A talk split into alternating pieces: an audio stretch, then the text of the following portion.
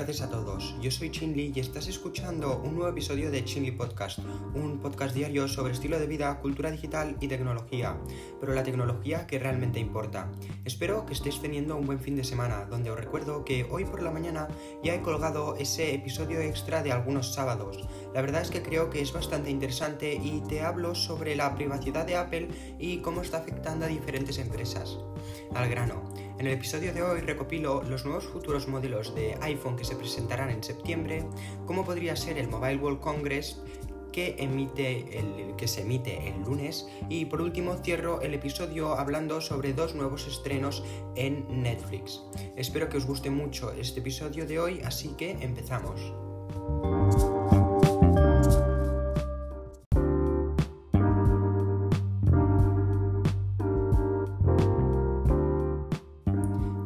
Nos presente y lance la nueva generación de iPhones falta muy poco.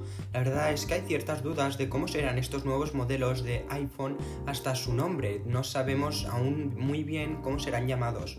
Donde hay gente que dice que se llamará iPhone 13 o iPhone 12S. Yo creo que se llamará iPhone 12S porque creo que no nos encontraremos con cambios muy grandes en el dispositivo en sí, sino que será una versión mejorada del iPhone 12, pero no será tipo una evolución tan grande como por ejemplo del 10 al 11 o del 11 al 12, sino que habrán diferentes aspectos que mejoren, como por ejemplo la generación del 10 al 10S, pues hubieran, no hubieron demasiados cambios y creo que es lo, lo que pasará aquí también, que tendremos un 12S. Hay nueva información que se ha revelado de este iPhone 13 o 12S, que dice que la mayoría de gente está equivocada con lo que piensa sobre este nuevo dispositivo, y me refiero a sentido negativo, ya que no tendremos una actualización tan grande del dispositivo. Empezando por el... Em, por el almacenamiento interno del iPhone. Durante casi un año las filtraciones han firmado que Apple duplicará el almacenamiento del iPhone 13 Pro a un terabyte de almacenamiento. Trend Force derriba esto. Dice que las capacidades del almacenamiento no cambiarán en 128, 256 y 512 GB para los modelos Pros y 64, 128 y 256 GB para el iPhone 13 y el 13 mini, igual que la generación anterior del iPhone 12, el mismo, eh, el mismo almacenamiento del teléfono. La verdad es que para mí, para para casi nadie, yo creo que le recomendaría un teléfono con un terabyte de almacenamiento y creo que muy poca gente lo necesita hoy en día un dispositivo así. En futuras generaciones del iPhone sí que es probable que nos encontremos con la opción de un terabyte de almacenamiento, pero de momento no le encuentro demasiado sentido y no lo veo aún. Ahora pasemos a lo siguiente que probablemente no estará incluido en los modelos básicos que son los iPhones 13 o los 13 mini. Este es el sensor LiDAR, un sensor en la parte trasera del iPhone que es como un láser que ayuda a medir la profundidad del espacio, es como un láser de 5 metros. Pues este sensor solo se quedará en los modelos Pros que, por ejemplo, este sensor LiDAR ya estaba incorporado en los teléfonos 12 Pro y 12 Pro Max y creo que también estarán, solo estarán integrados en la versión Pro para la versión normal aún no. El por qué es fácil, porque se entiende que Apple está haciendo algunas actualizaciones radicales de la cámara usando LiDAR. Este año sí, no, porque es poco probable que el potencial del LiDAR sea liberado por desarrolladores externos hasta que este dispositivo, hasta que esté disponible, perdona, en todos los nuevos modelos de iPhone. Estas son las dos cosas que creo que son negativas y que creo que no nos encontraremos en los nuevos iPhones. Ahora viene lo positivo, donde en los modelos Pros, por fin, después de casi dos años de espera, nos encontraremos con una pantalla Pro Motion, como la de los iPads Pros. Esta pantalla es una pantalla con una tasa de refresco de 120 Hz.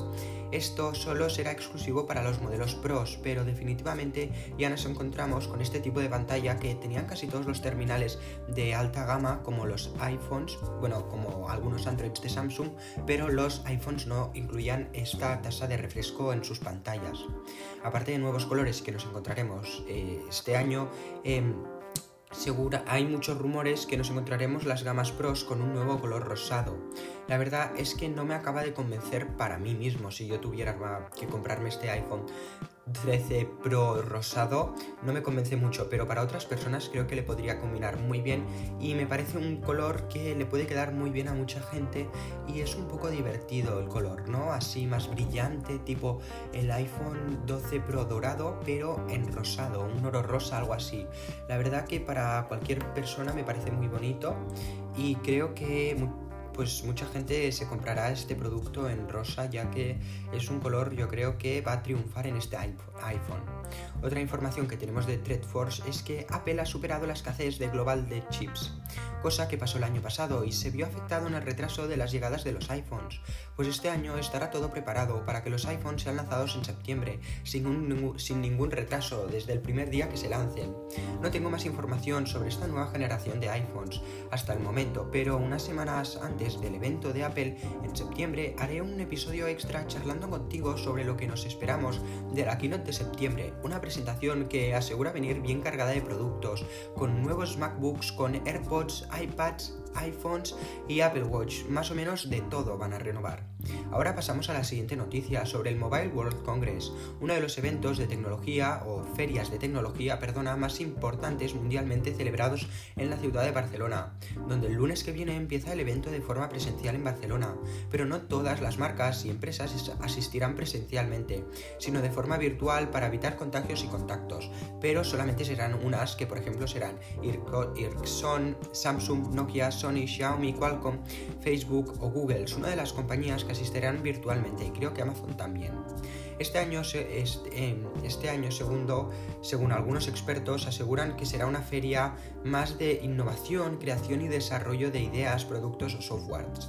Pero no se presentarán demasiados productos ya que como la feria ha sido aplazada bastante, las compañías ya han presentado algunos productos que tenían reservados para la feria. Así que habrán nuevos productos como relojes o pulseras inteligentes. Eso es lo que aseguran que habrán más o estará más enfocada esta feria. También se hablará sobre el 5G y se hará una mirada al futuro hacia el 6G.